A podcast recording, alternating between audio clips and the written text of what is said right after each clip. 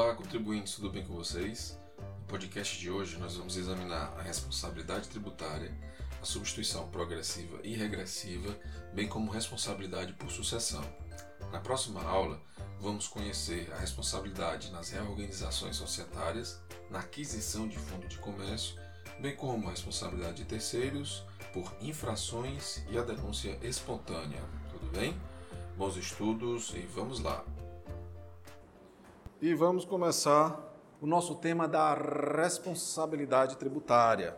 Pessoal, esse tema da responsabilidade tributária, eu não sei se vocês já perceberam, mas aqui e acolá eu coloco, é, eu, eu, eu explico para vocês temas que a gente vai ver no futuro. Né? Aqui e acolá eu dou em doses homeopáticas as matérias que a gente vai ver mais adiante. Falamos, falamos a questão da capacidade, né? Dentro da questão da capacidade, trouxe alguns exemplos de responsabilidade também. Meus caros, uh, o tema da responsabilidade tributária ela está intimamente relacionada com o sujeito passivo da obrigação tributária. Quem é o sujeito passivo, hein? É o contribuinte. O sujeito passivo que a gente chama de direto, né? É o contribuinte. Mas Existe alguma outra pessoa que pode guardar uma relação indireta que é o que é o responsável? Olha só, quem é o, quem é o contribuinte quando a gente fala que ele tem uma relação pessoal e direta? É aquele indivíduo que praticou a hipótese de incidência. Daí do CTN falar o quê? Do fato gerador. Na realidade, o que aconteceu foi ele ter praticado a hipótese né? A, a, aquilo que está previsto, prestar o serviço X, transferir uma propriedade, auferir renda, é uma mera hipótese. Se acontecer, aí sim nós vamos ter um fato gerador de uma obrigação, seja ela principal, seja ela acessória. Tá? Bom, só que para facilitar a nossa vida, bem como facilitar a vida do fisco, né, a vida da fazenda pública, notadamente no, que, no quesito fiscalização e arrecadação, o legislador e daí lei, tá? E lei em sentido estrito, certo? Não legislação tributária, como a gente viu anteriormente, que faz surgir obrigação acessória, pode atribuir a um terceiro a responsabilidade pela obrigação principal. No caso, o direto. Esse responsável, ele é o quê? Indireto, porque ele não tem uma relação direta com a obrigação principal. Por exemplo, você é minha empregadora. Você paga o meu salário. Você paga, o exemplo que é o mais fácil, o mais simples de todo, você paga o meu salário de 10 mil reais. Aplicando só a alíquota do imposto de renda num cálculo bem simples, aqui teria que descontar 27,5%, não é? Que é a alíquota máxima do imposto de renda. Daqui, portanto, mais uma vez, eu acho que vou ter que fazer ressalva para muita coisa. Eu vou um cálculo simples, pegando tão somente isso daqui, lembrando que há várias coisas a deduzir antes de fazer esse cálculo, tá? como contribuição, pode acontecer também de. É, não, não seria nem isenção, não. É, é, as deduções legais, tá? Então, dispensando tudo isso, imaginando que seja tão somente esse valor, o que a minha colega pagaria a minha título de salário seria 7.250. Por quê? Porque a lei chegou para ela e disse: ó, oh, você vai ter a obrigação, e segundo o artigo 5 da Constituição, só me engano, esses dois, ninguém será obrigado a fazer ou deixar de fazer alguma coisa, senão em virtude de lei. Pois bem, veio uma lei obrigando-a a me substituir colocando-a no meu lugar. É para eu tirar esse dinheiro do bolso e pagar imposto de renda. O que, que o legislador fez? Ei, sai daí. Agora tu, vem para cá. Ah, ah, mas peraí, eu vou pagar com o meu dinheiro? Não, você vai pagar com o dinheiro dele. Quem praticou a hipótese de incidência foi esse sujeito aqui. A renda está sendo oferida por ele. Ele é o contribuinte direto. Mas eu vou dizer para você descontar do valor que iria pagar a ele essa quantia. Mesmo porque você tem 500 empregados. Já imaginou? Eu, fisco, fiscalizar 500? É melhor fiscalizar um. Eu vou lhe fiscalizar. Então é conveniente para o fisco. Ele arrecada mais fácil, porque ele só fiscaliza um. Toda essa, toda essa retenção é feita por uma única pessoa. Já imaginaram 500 pessoas sair calculando isso daí, depois gerando guia de pagamento, depois pagando? Era um convite ao erro, à inadimplência, ao erro muitas vezes pela pessoa não ter habilidade de fazer isso. Né? Então, pode ser que isso aconteça de estabelecer um responsável para essa finalidade. E muitas vezes também para facilitar a vida do contribuinte, certo? Então a lei pode atribuir de modo expresso a responsabilidade pelo crédito a uma terceira pessoa.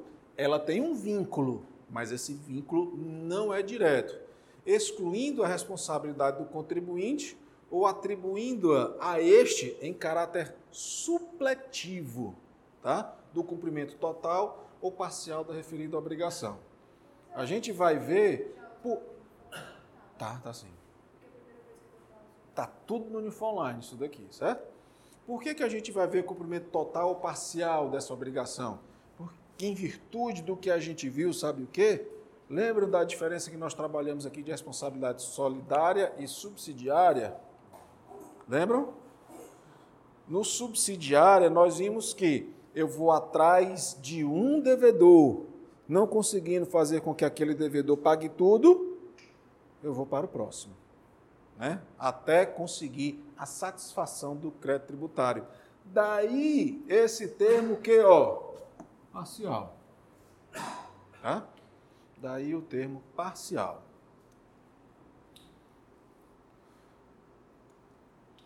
Vamos lá. A questão do. Isso aqui nós vimos, né? A questão do substituto é o terceiro, tem que estar previsto em lei. Hum, a responsabilidade nós vamos ver, ela poderá ser solidária, subsidiária, exclusiva ou pessoal. Tá? Vamos ver o seguinte. Aqui são alguns exemplos. A substituição progressiva. Diga lá, grande.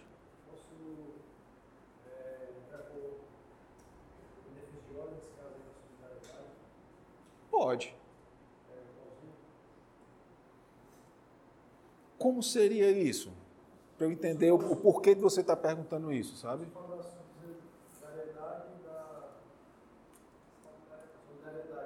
Sim.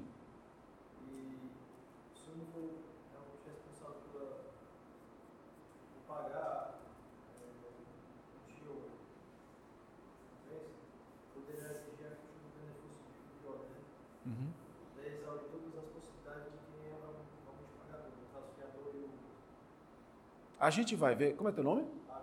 Alisson. a gente vai ver que, pelas hipóteses do CTN, não existe uma cadeia muito longa de responsabilidade subsidiária, não. Geralmente é um em relação ao outro, A em relação a B. Tá? Agora, geralmente, quando acontece a busca pela subsidiariedade, quem que faz essa busca é o sujeito ativo. Ele não conseguindo que eu pague, ele diz, ó, com aquele sujeito A, já esgotamos as possibilidades, não tem como. Vamos para o B agora. Então, dificilmente ele já parte diretamente para o B, mesmo porque o sujeito ativo é o ente público. E o ente público está sujeito ao quê? Ao princípio da legalidade. Isso geralmente acontece com, avalista e com fiador, né? Ah, show de bola você ter perguntado isso. Porque o que, que é isso daí? Direito civil, direito empresarial, direito comercial, títulos de crédito. Isso daqui não se trata de empresarial, se trata de tributário. Qual é a grande diferença que a gente vê isso daí? É que um tributo, dentro da classificação, que pode ser imposto, pode ser uma taxa, ele surge por intermédio de lei. É uma imposição a mim é, submetida da qual eu não tenho ingerência. Por quê? Porque é a lei que me obriga a pagar aquilo desde que eu pratique uma determinada ação, seja uma ação positiva, uma ação negativa, uma obrigação principal, uma obrigação acessória. Já um título de crédito, eu contratei aquilo de livre e espontânea vontade. E é uma relação contratual. Como já dito, é uma relação contratual. Ou seja, foi o exercício da autonomia da vontade. Eu não tenho uma imposição legal. Então, quando você. Foi por isso que eu te perguntei qual seria a situação, e você acabou trazendo agora uma espécie de endosso. Né? Então, na cadeia de endosso, o que eu tenho é uma relação contratual entre essas pessoas. No âmbito do direito privado, no âmbito do direito civil, que nada guarda relação com as espécies tributárias. Impostos, taxas, contribuições. Tá? É a lei que me obriga a pagar o imposto, é a lei que me obriga a pagar a taxa. E a subsidiariedade independe da minha vontade. Por que, que independe da minha vontade? Porque a subsidiariedade vai ser dada por lei. Exemplo: o pai em relação ao filho. Se o meu filho, que tem um veículo cujo IPVA é mil reais. Se ele não paga, e o meu filho tem cinco anos de idade, se ele não pagar, é, ele é obrigado a pagar, ele tem capacidade tributária? Sim ou não? Capacidade tributária tem? Sim. É diferente do que nós vimos lá no direito civil. Não esqueçam disso. Tá? Ele tem. Ele é proprietário de um veículo, então ele está sujeito à incidência do IPVA. Imposto sobre Propriedade de Veículo Automotor. Então, ele sim é obrigado a pagar o IPVA. E se ele não paga? O CTN, a gente vai ver mais adiante, vai dizer que eu vou ter que pagar. Então, um não pagou, eu vou para o outro. Parcial ou total, como a gente viu. Certo? Então, conseguiu separar as coisas aí? Beleza. Show. Pessoal que o nosso colega já tinha, já tinha pedido antes, tá?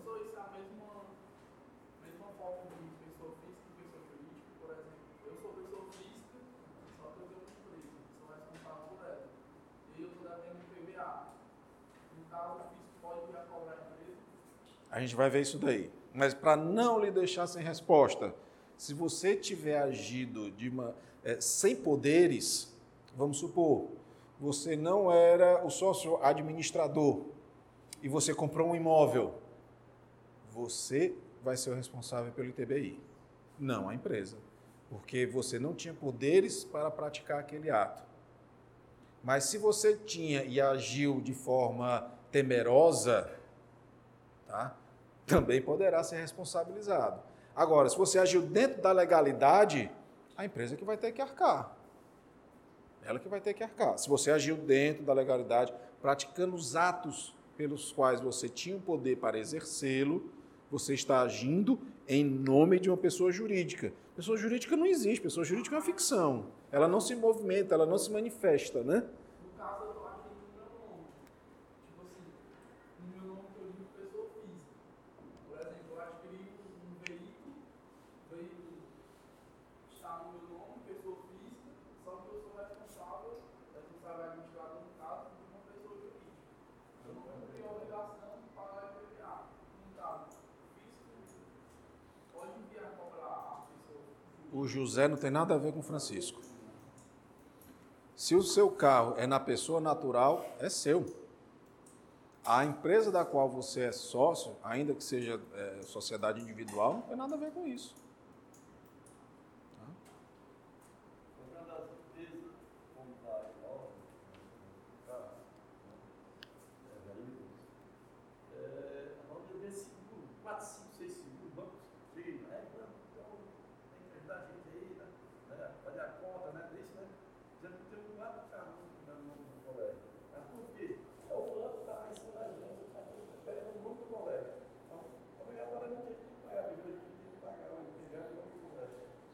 Mas aí é, aí é outra história.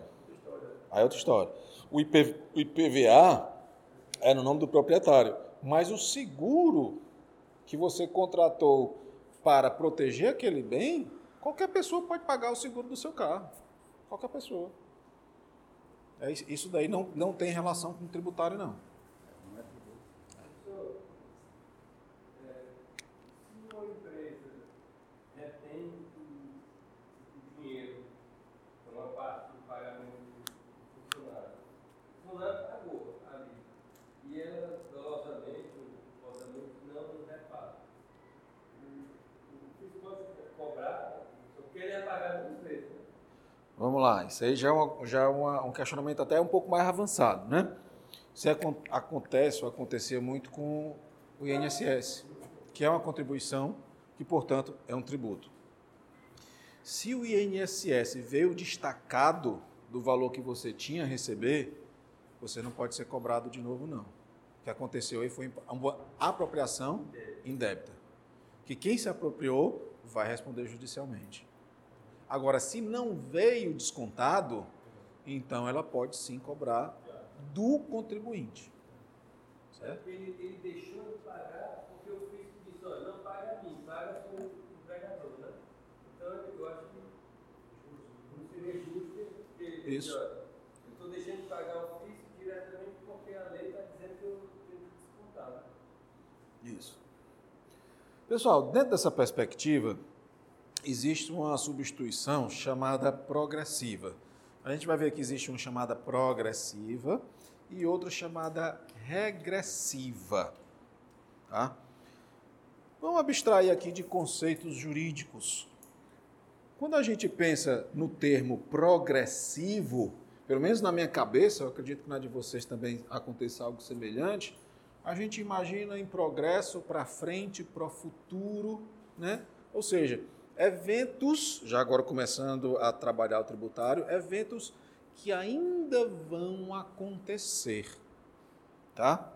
Então, vamos trabalhar o seguinte: seria possível a tributação de algo que ainda vai acontecer? Dentro dessa perspectiva de tributar o que vai acontecer, parece um pouco paradoxal, né? Como é que eu vou tributar, algo que vai acontecer? E se não acontecer? Eu já paguei o tributo? Né? A princípio, isso é um tanto quanto paradoxal. No entanto, se nós imaginarmos algumas situações, a gente vai perceber que não é tão paradoxal assim. Muito pelo contrário, isso pode até, a princípio, facilitar a vida, especialmente do fisco. Que é o que acontece, por exemplo, com veículos novos, o que acontece com combustível também, tá?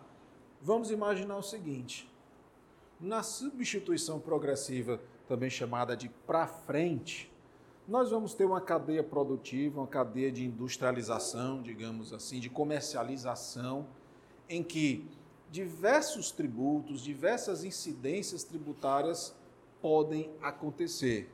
Então, nós temos a extração de um minério, o beneficiamento desse minério, a distribuição, a comercialização e depois o contribuinte final. Tá?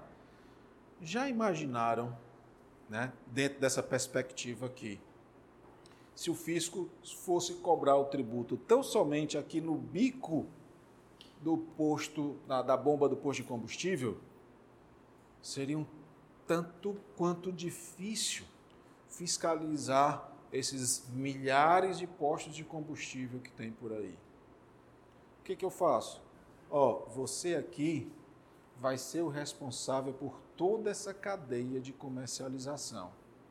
Então você que está no começo dessa cadeia vai recolher antecipadamente os tributos que vão acontecer aqui. Quando esse daqui comprar o veículo, comprar o combustível, você vai pegar parte do valor desse produto e botar no seu bolso, porque você já pagou os impostos. Você vai se creditar daquilo que você já pagou. Então você pagou antecipadamente, quando você vender, você não precisa me pagar porque você já pagou. Você vai botar esse dinheiro no seu bolso. Sendo bem, me permitam o tempo, sendo bem grosseiro, né? bem rude, a substituição progressiva, ela faz isso.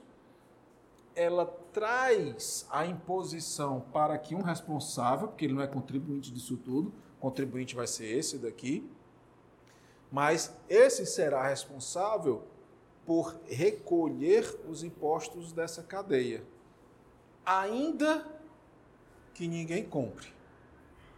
Tá? Ainda que ninguém compre. Aí nós vamos ter essa problemática. E se houver variação do preço? Por exemplo, para facilitar a nossa vida, vamos imaginar que o litro de combustível, ou veículo, vamos estar o litro de combustível, seja vendido a gasolina comum, seja vendida a 10 reais.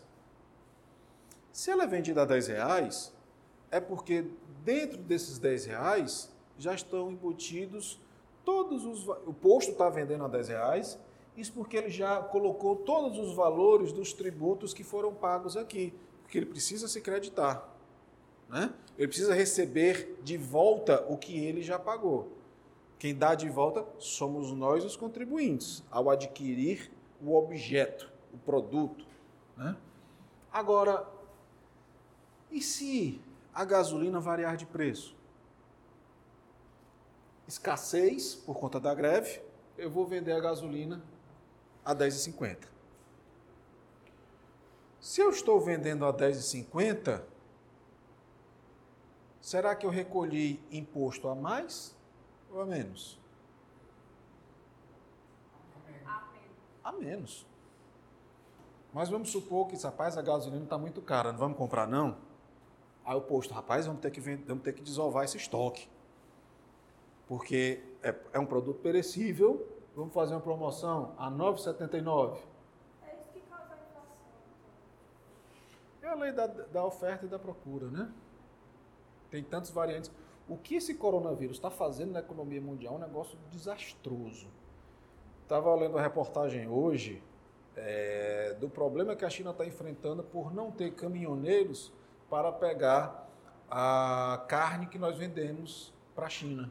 Carne suína, carne bovina e frango. O estoque está imenso, por quê? Porque alguns motoristas que vinham da região, é, possivelmente é, em que há uma, uma, uma, infestação, eles passam 14 dias confinados. E mercadoria chegando, mercadoria chegando, vamos botar onde? Então está tendo um sério problema nisso. A Apple já teve queda nas vendas, caindo o valor do mercado, né? Vamos esperar que isso se resolva logo. Então nós temos um, esse tipo de problema com a substituição regressiva, tá? Agora o que acontece? A sub, a, essa, esse tipo de substituição, pessoal, que a princípio para a gente parece paradoxal, alguém pode, por favor, abrir, eu abro aqui mesmo, a Constituição, artigo 150, parágrafo 7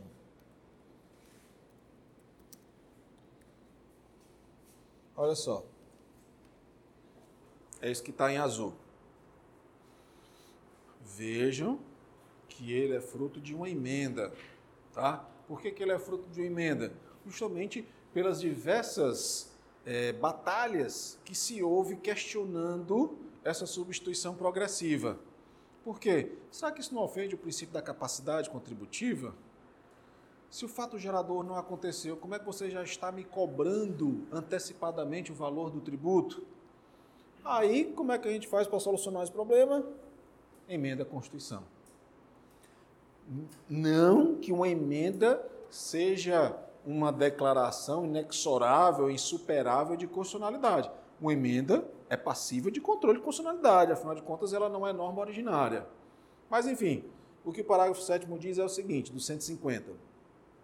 A lei poderá atribuir a sujeito passivo de obrigação tributária a condição de responsável, veja, não é contribuinte direto, responsável pelo pagamento de imposto ou contribuição. Está faltando uma espécie tributária aí, proposital, não tá? Qual? Taxa. É, porque a taxa é p- quando a gente faz uso imediato daquilo, né? Ou está potencialmente a nosso dispor. Cujo fato gerador deva ocorrer posteriormente, assegurada a imediata e preferencial restituição da quantia paga, caso não se realize o fato gerador presumido. Então a Constituição diz, ó, tá bom, pode acontecer a substituição para frente, a substituição progressiva, mas se o fato gerador não acontecer, ei fisco, devolve o dinheiro do cara. Tá? Tanto devolve, como também, ei, pague aqui a diferença. Ah, precisa não, né? Precisa, é a legalidade. Se o fato gerador, se a base de cálculo foi essa, a alíquota foi aquela outra, você calcula o valor e paga aqui o montante do tributo devido. Não era assim não. Isso foi recente, agora em 2016, tá? No qual o Supremo disse, disse olha, essa, essa devolução proporcional ou a cobrança proporcional, ela precisa acontecer. O pagar a mais é no 10,50. O devolver é no 9,79.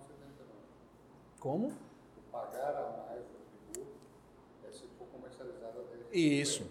E vai devolver para. Se for 9,79. Exatamente.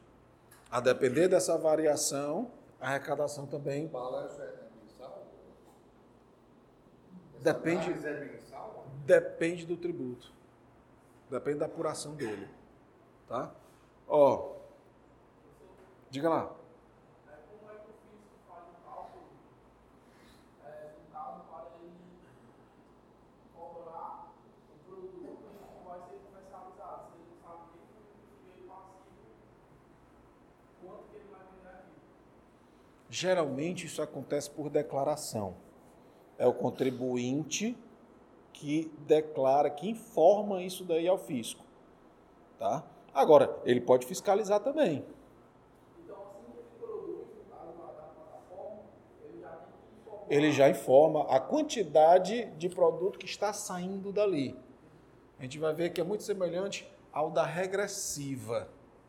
Ele informa a quantidade e também ao preço que ele está calculando ser vendido. Sim. Porque, por exemplo, eu, dono de posto, eu vou comprar 50 mil litros de diesel. Eu dou entrada nesse meu estoque. E aí eu vou dizer por quanto eu vendi isso daí. Você vai vender. Isso. Tá? Ó, Professor, tem uma dessa, está muita polêmica em relação ao combustível, né? O, ao- o presidente diz que reduziu o, o imposto o IVA, e, e aquela redução não chega no consumidor. Como é que isso aí, quer dizer, ele está ele tá, ele tá sendo desonerado desse imposto lá na, na, na, É. né? Repassando. vamos supor, esse 10 agora é 7. Perdão, vamos imaginar o seguinte: sai da refinaria a 5 para chegar aqui a 10. Aí ele reduziu para 3,50. Aqui era para estar 7,50 talvez? Não, 8, 8,50, né? E ele continua vendendo a 10. E ele continuou vendendo a 10 ou então a 9,70, né? Existem várias explicações para isso daí. Né? Em qual delas a gente vai acreditar é complicado. Por quê? Porque, olha só, eu posso ter comprado esses, esses 50 mil litros a 5. E eu tenho um estoque desses 50 mil litros. Por que, que eu vou vender? Eu comprei a 5. Por que, que eu vou vender a 3,50 se eu gastei mais com isso daí? Então, ó, eu vou zerar esse estoque. Quando eu comprar mais e for desse preço, aí eu posso baixar um pouco. E o valor do frete, será que subiu? Será que baixou? É toda uma conta, né? Aí tem também outra história da oferta. Ah, tem mais oferta? Não tem. Está perto de vencer? Não está o meu combustível. Né? Tem, inclusive, tinha uma ação interessante, só para ilustrar a gente. Tinha uma ação tributária muito interessante que era, falava justamente da evaporação. Se eu comprei 50 mil litros mas no final só tinha 49 mil, 49.500 e o tributo que eu paguei evaporou. É, é uma discussão bem interessante isso daí. Fora outras situações que vão surgir, pessoal, com a, com a tecnologia.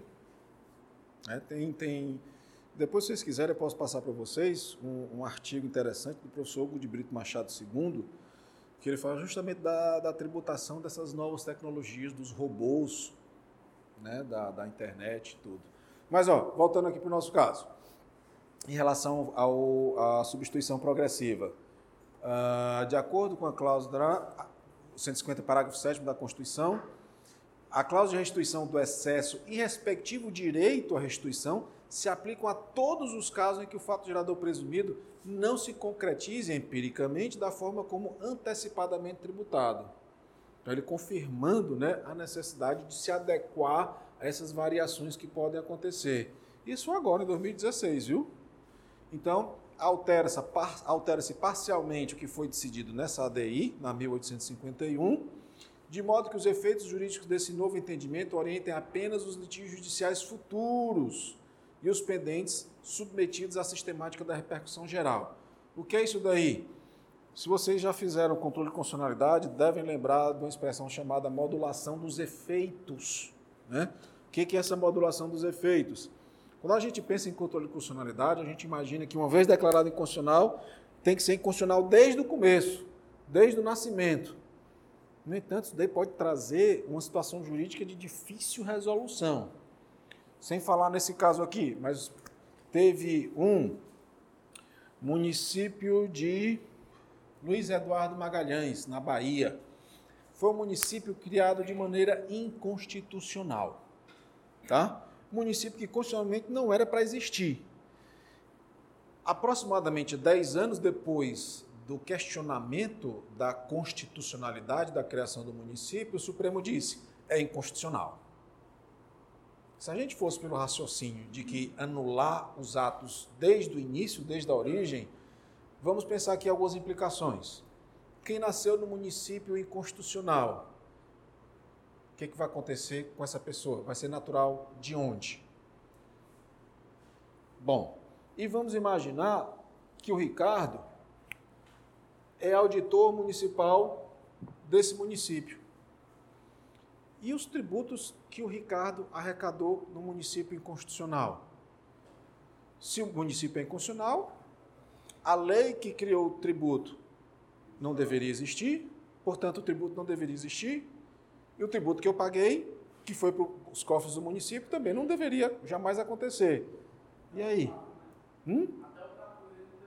Isso, como é que eu sou concursado de um cargo que é inconstitucional? Então já imaginaram a dificuldade que seria para equacionar uma situação dessa? Então, por esse motivo. Aí tem, tem uma série de. Eh, essa decisão interessante que ela, ela trabalha essa modulação.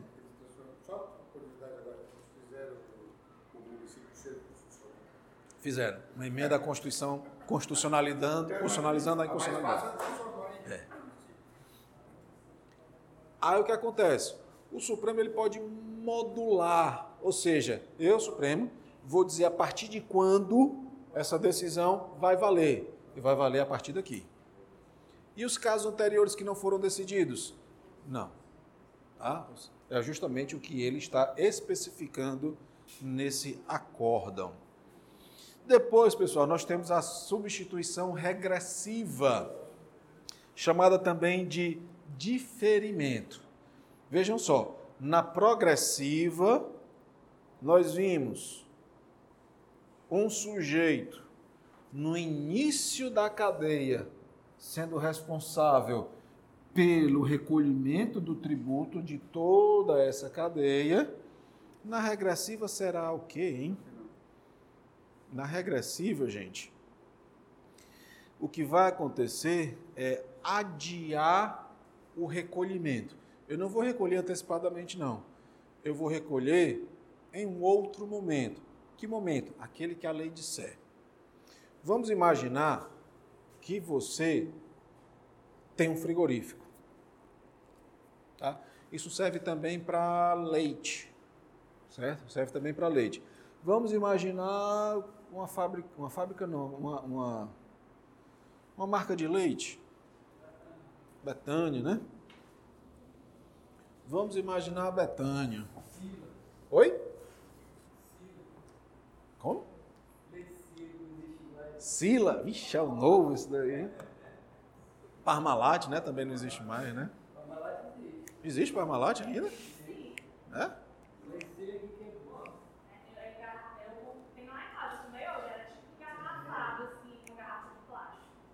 Então vamos pegar o Parmalat para homenagear a nossa amiga que se alimentou do leite Parmalat hoje. Como é teu nome?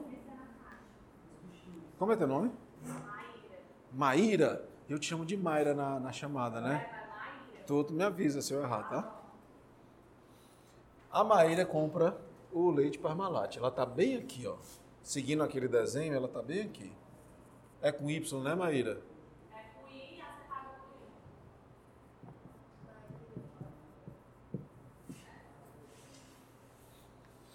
Pessoal, será que esse leite que a Maíra consome é produzido todo pela Parmalat? Não. É nada. Me permitam um termo, tem uma ruma de produtor aqui, ó, vendendo leite para Parmalat. Uma ruma de vendedor. Porrada mesmo. Talvez a Parmalat não tenha nem um cercadinho, mas ela adquire esse leite de diversos produtores. Eu que tenho 10 vaquinhas, o Ricardo que tem 5, a Maíra que tem 50, a gente vende. Já imaginaram fiscalizar esse povo que vende milhares de litros de leite para Parmalat? É mais fácil eu fiscalizar essa ruma de gente aqui Vamos fiscalizar a Parmalat, porque ela vai dar vazão a um X de produção. Para ela produzir esse X, ela precisou ter comprado um Y de leite. E aí, ao invés de eu sair fiscalizando esse povo todo, eu vou fiscalizar a Parmalat. E é a Parmalat quem vai pagar os tributos de quem estava antes dela. Por isso, regressivo, porque eu olho para os eventos do passado. Qual é o passado? A venda desse leite para esse responsável. Tá? Daí o porquê de ser regressivo. Da mesma forma como a Friboi não tem essas cabeças de gado todo, não. Ela compra de produtores credenciados, ela abate, faz todo o lereado lá e quando nós consumimos, ela vai se creditar, a Friboi vai se creditar dos impostos que esses produtores eram quem deviam ter pagos. Não pagaram por quê? Porque a lei colocou ela na condição de responsável por eventos tributários que aconteceram antes dela comercializar. Aconteceram nesse momento aqui, no qual ela comprou o insumo dela. Como? Quando você compra carne, parte do valor que você pagou vai para ela se creditar do que ela recolheu nesse momento aqui anterior. E como é cobrado do produtor? Ele desconta na hora que compra? Não. É ele que paga. E é o consumidor. Não, no- é o produtor. Não. Não paga imposto? Quem vai pagar por ele é o frigorífico. Mas ele vai, o frigorífico, ele vai acabar comprando do produtor é, um valor abaixo para usar. Não necessariamente. Não necessariamente. É, o produtor já está deixando de pagar os tributos, está sobrando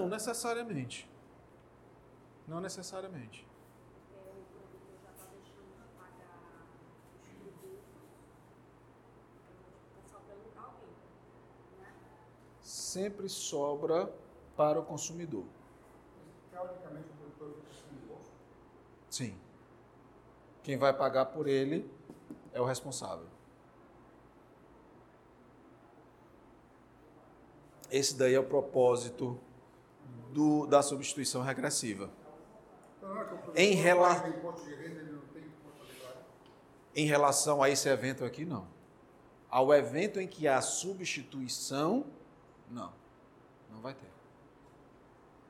Vai ser essa pessoa aqui a informar. Mas com base em termos técnicos. Não se trata de isenção. Isenção é, isenção é não ter que pagar tributo. Aqui está sendo pago por outro. Isenção é não ter que pagar. É a inexistência do tributo, digamos assim. A gente ainda vai trabalhar com mais propriedade o conceito de isenção.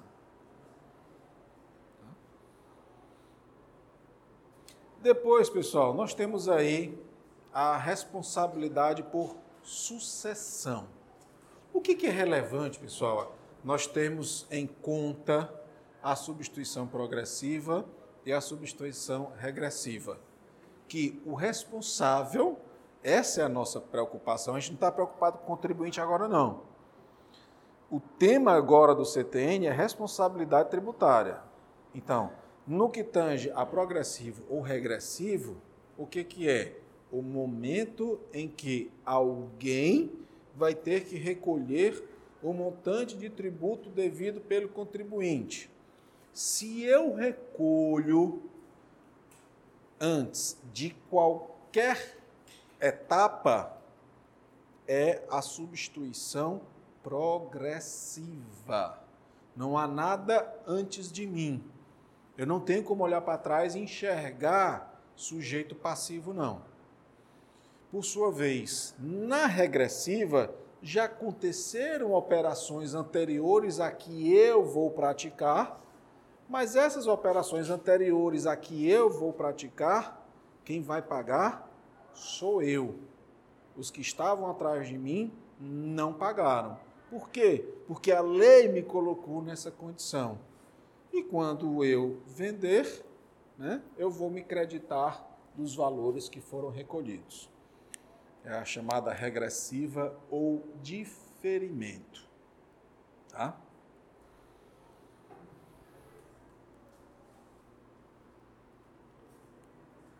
Então vamos lá. Depois a gente tem agora a responsabilidade por sucessão, previsto aí no artigo 129. Vamos abrir aqui o 129.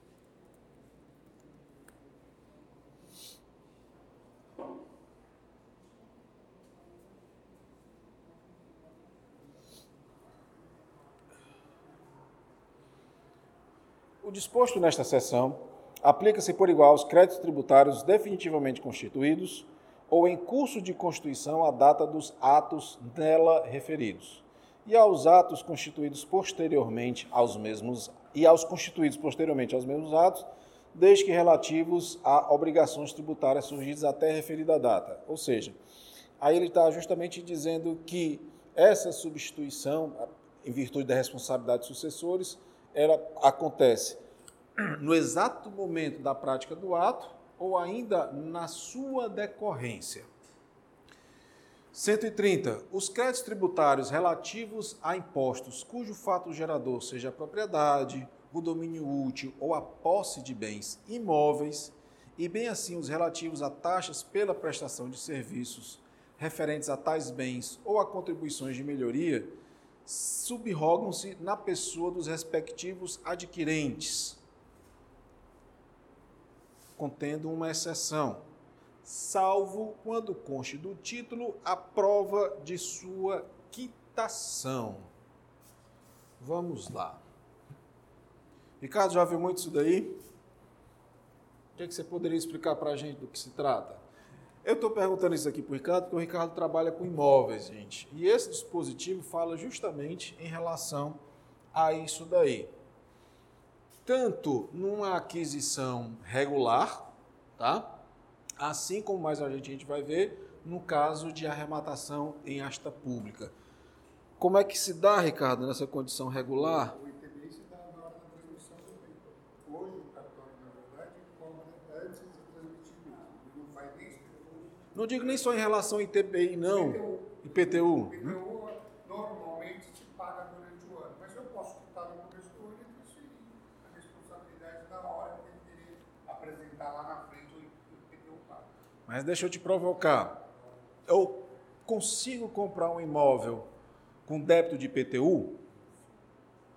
Consigo. Vamos lá. Vamos imaginar essa linha do tempo aqui, tá? Fato gerador do IPTU aconteceu nesse momento A e o proprietário não pagou. Portanto, ele é devedor de IPTU. Nesse momento B, eu comprei o imóvel. Tá? A partir desse momento B, Jório, proprietário. Me diz uma coisa, como diz o Matuto, para trás mente, eu sou contribuinte? Sim ou não? Quem é o contribuinte? Não, o que, que significa ser contribuinte? Oi? Né? Não vamos se preocupar com isso agora, não. Não vamos se preocupar com escritura, com matrícula, nada, não. O momento, nesse lapso de tempo aqui, eu tenho alguma relação com esse imóvel? Nenhuma. Por quê? O Zé das Couves aqui, que é o dono nesse lapso temporal, é o proprietário, ele é o contribuinte. Ele não é o proprietário? Ele é o contribuinte. Só que nesse momento B, eu comprei. Então, será que nesse período anterior à aquisição, eu pratiquei algum fato gerador do IPTU? Do IPTU? Não. Mas, vejam só, se subroga na pessoa do respectivo adquirente. Eu. Eu não sou contribuinte. Eu vou ser responsável pelo IPTU passado. Eu vou ser responsável. A não ser que exista a prova de quitação. Como é que se dá a prova de quitação? Uma certidão negativa de débito. O que é uma certidão negativa? É um documento que certifica que não existem débitos tributários vencidos até aquele momento, porque podem estar em inscrição. Pode estar em processo administrativo de inscrição. Até aquele momento não há. Mas, tanto é que ressalvados os direitos da fazenda, constituir, blá blá blá, etc. e tal. Então, eu não serei responsável, desde que seja apresentada a prova de quitação. Isso daqui é tão relevante como mais adiante a gente vai ver, o próprio notário, se ele não exigir a prova de quitação, ele vai ser devedor do IPTU. Ele vai ser devedor do ITBI, se for o caso. Tá? E entra tudo, né? Assim, condomínio, Sim. É, mas entenda que isso daí não é tributo, tá? Isso vai depender do contrato que você firmar. Geralmente se, pro- se pede prova de quitação, né, das cotas condominiais, ordinárias e extraordinárias, de conta de energia, conta de água, enfim, todas as contas de consumo. Né? Passa não. TBI, não passa nem escritura. Por conta. Isso. Por conta que o CTN leva para ele essa responsabilidade.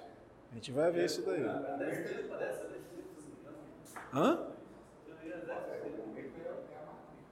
Ah, não, é não é 10% não, é menos.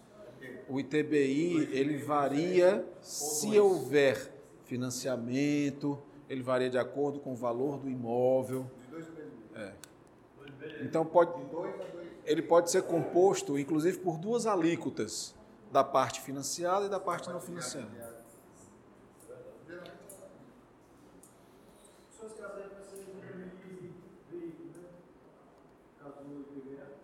Esse daqui, ele está mais vocacionado a quê? Bens imóveis. Não. Aqui, bens imóveis. O CTN, a gente vai ver mais adiante, ele não fala de bens imóveis. Perdão, ele não fala de bens móveis. Da forma como ele fala aqui. Tá? Mas a gente vai ver que a jurisprudência já relativizou isso daí. Mais adiante a gente vai falar dos bens móveis.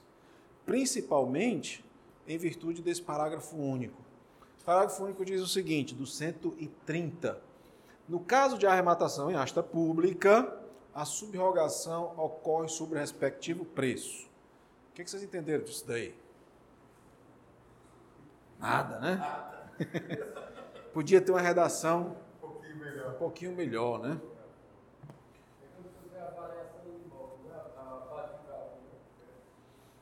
Pessoal, aí é o seguinte.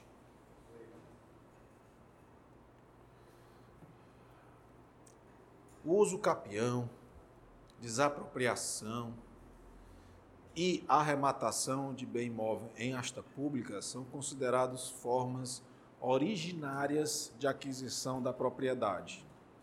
Ou seja, é como se ela nunca tivesse existido e agora é minha. Se ela nunca existiu, eu devo alguma coisa? Não. Aí o que está dizendo é o seguinte: pelo preço que eu arrematei em asta pública, aquele imóvel é meu. Ainda que o preço que eu paguei não tenha sido suficiente para quitar os créditos tributários vencidos. Ou seja, vamos imaginar, eu tinha um imóvel de 500 mil reais. Hipoteticamente, esse imóvel devia 700 mil reais. Perdi esse imóvel, ele foi a leilão. Vamos botar um número mais razoável, né? Eu devia 300 mil e esse imóvel valia 500. Foi para leilão, foi para leilão e foi arrematado por 250 mil.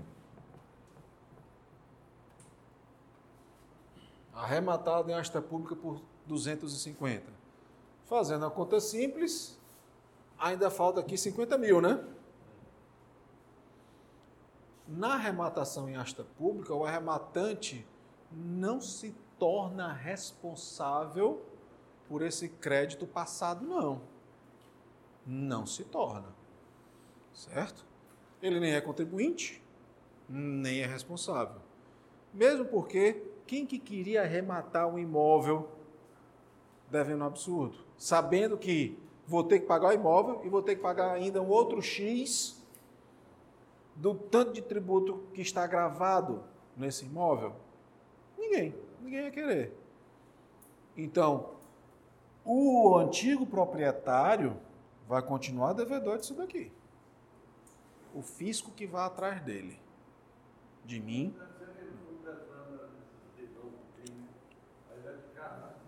Mais uma vez, aí, aí em relação a bens móveis. Vamos para a jurisprudência?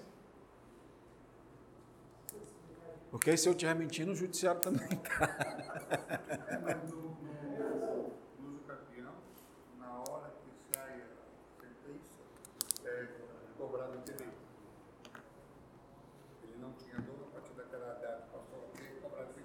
É, mas o. É, que ficou para trás existia. não existia. papai, Não existia Isso, exatamente. Olha só. Processo civil tributário, execução fiscal. IPTU sobre imóvel arrematado em asta pública. Exceção de pré-executividade, legitimidade passiva, débitos tributários, que é o que no- nos interessa. Subrogação que ocorre sobre o preço. Parágrafo único do 130 do CTN, foi o que nós vimos agora. Impossibilidade de imputar-se ao arrematante aquele que deu maior lance para comprar, que se chama arrematar essa, esse negócio jurídico, impossibilidade de imputar ao rematante o encargo ou responsabilidade tributária. Ele não é responsável, não. Não é contribuinte, muito menos responsável. Tá? Então, essa obrigação tributária está o quê? Pendente, que persiste perante o fisco do anterior proprietário, do que perdeu no leilão, digamos assim. Os débitos tributários pendentes sobre imóvel arrematado, na dicção do 30, parágrafo único, fazem persistir a obrigação da executada perante o fisco, posto impossível a transferência do encargo para o arrematante, ante a inexistência de vínculo jurídico com os fatos jurídicos tributários específicos ou com sujeito tributário.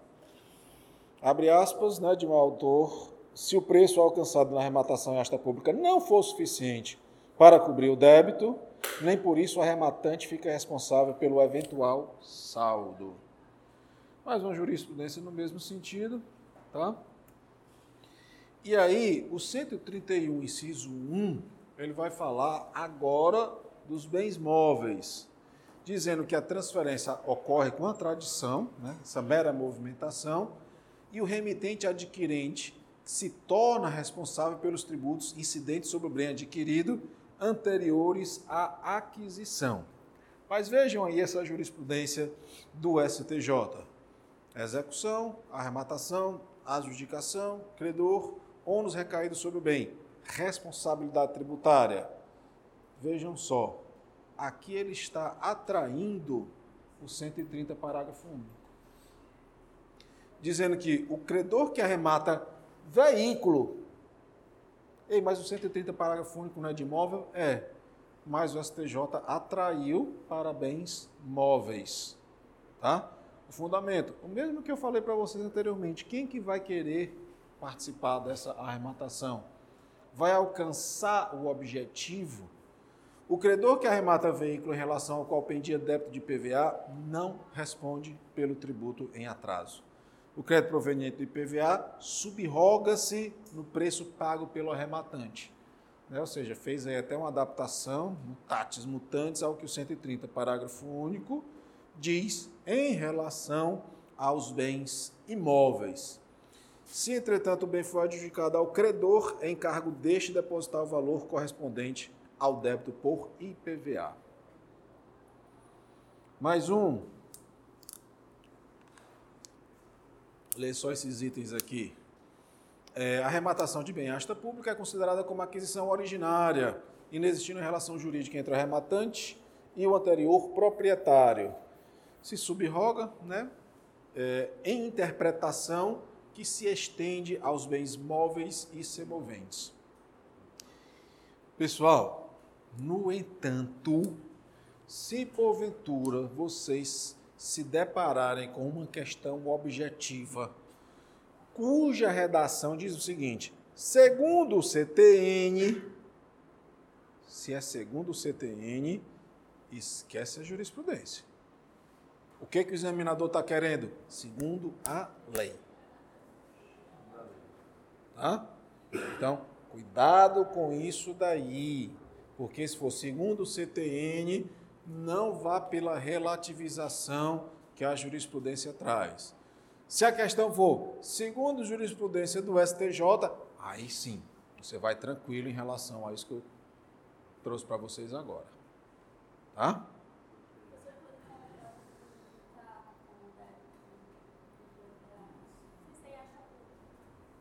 Você é responsável. É a mesma questão lá do imóvel.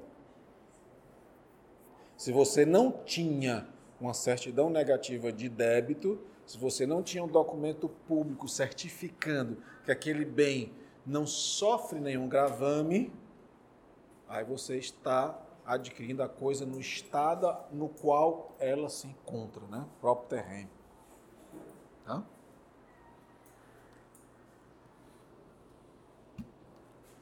E aí nós temos agora um outro tipo de sucessão a sucessão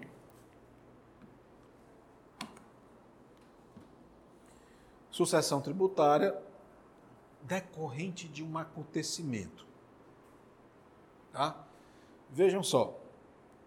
Nós vimos em exemplos passados que essa responsabilidade tributária ela acontece independente de qualquer evento.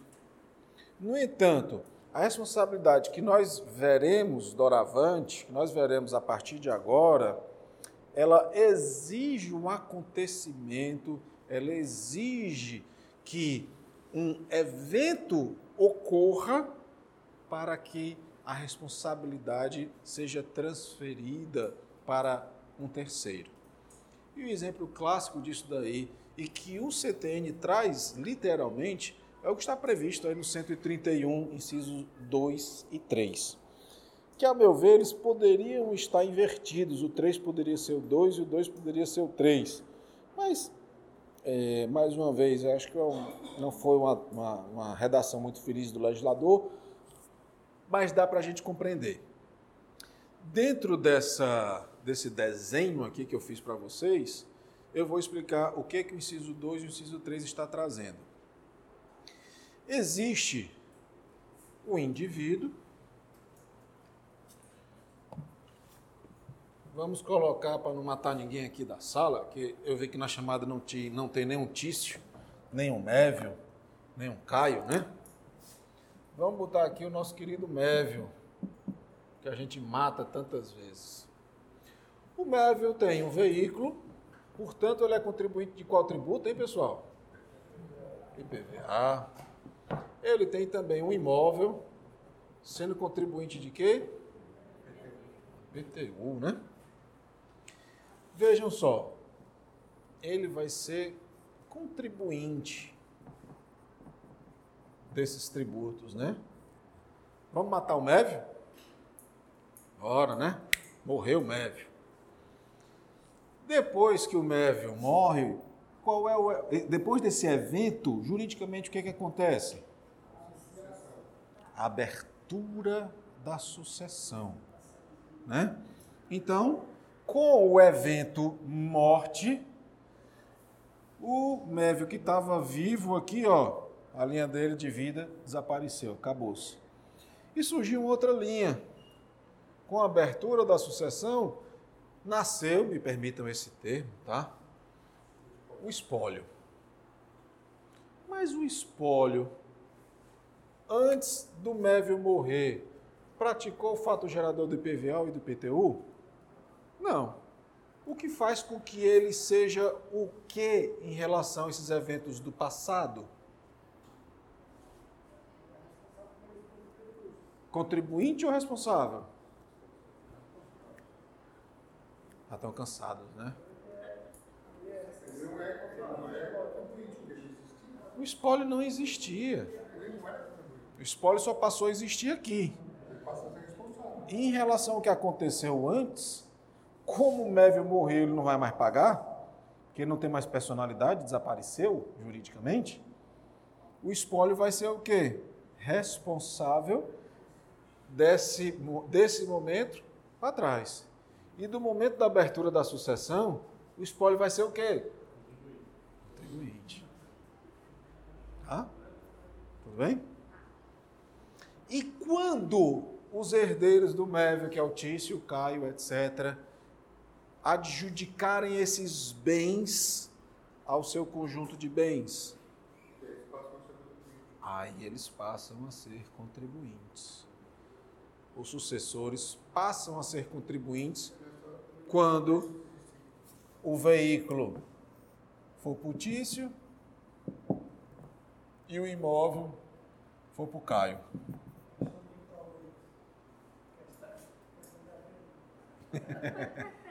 é. Entenderam, pessoal? Para resumir bem muito, se eu não conseguir me fazer entender, me avisem por tudo que for mais sagrado. Olha só.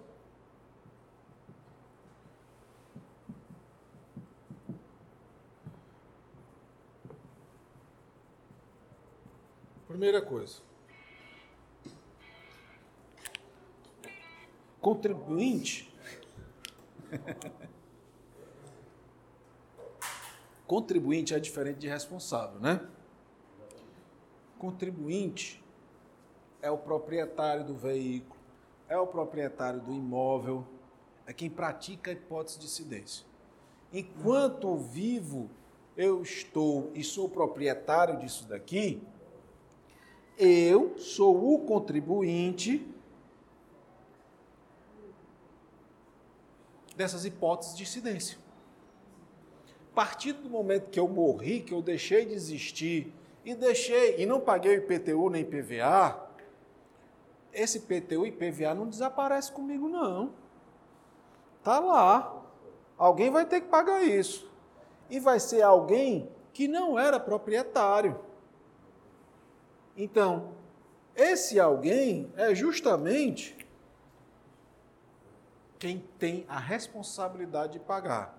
Porque lei colocou esse pobre coitado no meu lugar. Esse pobre coitado vai ser o espólio. E depois que os bens forem transferidos aos herdeiros, os herdeiros passam a ser os contribuintes. Ficou mais claro assim? Ficou, né?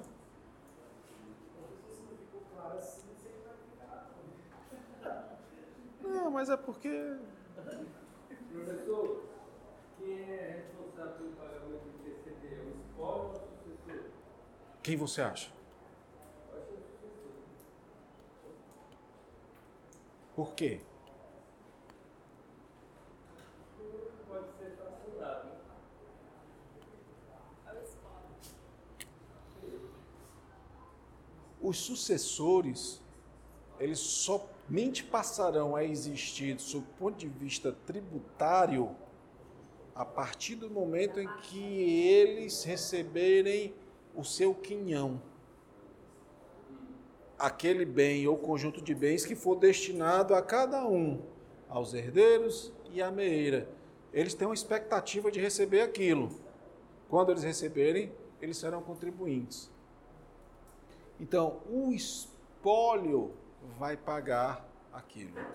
E geralmente o que acontece? Vende algum bem do espólio, às vezes até para um próprio para um próprio herdeiro, ou pega um valor que estava aplicado numa poupança, no CDB, numa previdência, para pagar o valor dos tributos. Espólio. Se tiver, se não tiver, o espólio tiver como pagar, tiver tudo imobilizado, aí, aí o juiz autoriza vender para poder Ele concede um alvará ele concede um alvará para o administrador do espólio. O espólio é um ser inanimado, né? dinheiro vai direto do, do, do dinheiro, ela estiver vendendo aquele bem. O, o sucessor não pega no dinheiro, o dinheiro já vai para. Vamos aumentar aqui. É, eu vou vender esse veículo para pagar o ITCD. O juiz dá um alvará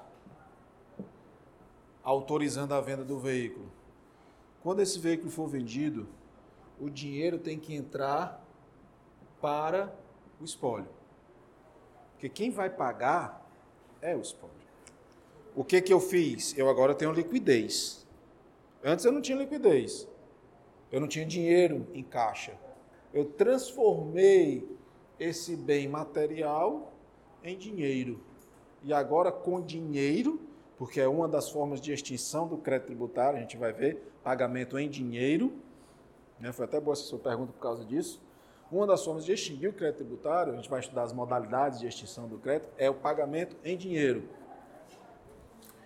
E a partir do momento em que eu uso o dinheiro para pagar o imposto sobre a transmissão, causa mortes e doações, eu extingo esse crédito tributário.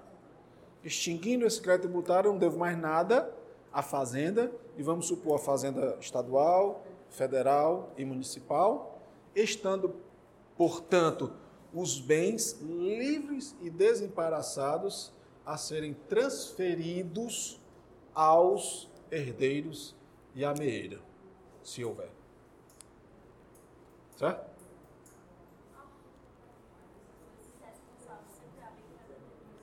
Hum? Sempre. Sempre. Sempre, sempre. Ele não assume porque ele é bonzinho, porque ele quer estar no seu lugar, ou deixa eu ficar. Não, é lei. Tá? Tudo bem, turma? Próxima aula vamos dar continuidade, continuidade à responsabilidade, né? falando aí das reorganizações societárias. O que mais?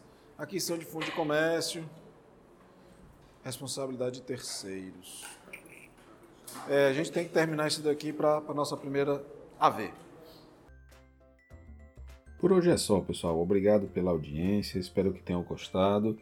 E qualquer comentário, dúvida, sugestão, já sabe. Manda uma mensagem lá pelo blog www.joriomartins.blogspot.com, ok? Valeu!